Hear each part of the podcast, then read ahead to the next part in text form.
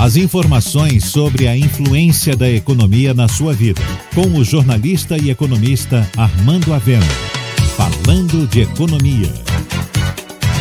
O ministro da Infraestrutura, Tarcísio Freitas, está fazendo muito barulho sobre as ferrovias na Bahia, mas está entregando pouca coisa. Na semana passada, por exemplo, levou o presidente Bolsonaro à região oeste para anunciar a construção pelo Exército de exatamente 18 quilômetros da ferrovia Oeste-Leste, o que representa 0,01% da ferrovia. Depois, anunciou 400 milhões para a compra de trilhos para o trecho 3 da FIOL, que sequer começou.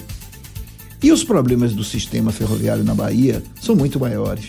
Além da FIOL, a Bahia tem em seu território uma ferrovia importantíssima, um trecho que liga a região metropolitana de Salvador a Paulínia, em São Paulo, e que está sem investimento há décadas. Trata-se da Ferrovia Centro-Atlântica, controlada pela Vale. Pois bem, o Ministério da Infraestrutura negociou a renovação da concessão dessa ferrovia, mas destinou para a Bahia menos de 10% do total que a Vale vai pagar. E o pouco que destinou não foi alocado na Ferrovia Centro-Atlântica.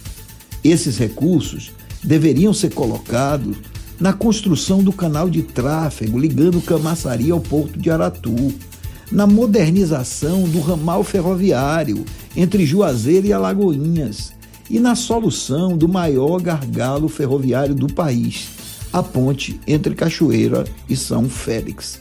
Imagine o ouvinte que a única ligação ferroviária entre o Nordeste e o Sudeste do Brasil é essa ponte, construída pelo imperador Dom Pedro II. E basta ver o trem passar por ela para se ver que a gente volta ao século XIX. Pois o governo federal ainda não resolveu esse gargalo ferroviário. E o descaso tem sido tanto, tem sido tão grande que o valor das multas impostas à Ferrovia Centro-Atlântico pelo abandono das ferrovias na Bahia foram usadas para construir o metrô de Belo Horizonte. Em resumo, o ministro da Infraestrutura, Tarcísio Freita, ainda está fazendo muito pouco pelas ferrovias na Bahia. Você ouviu Falando de Economia, com o jornalista e economista Armando Avena.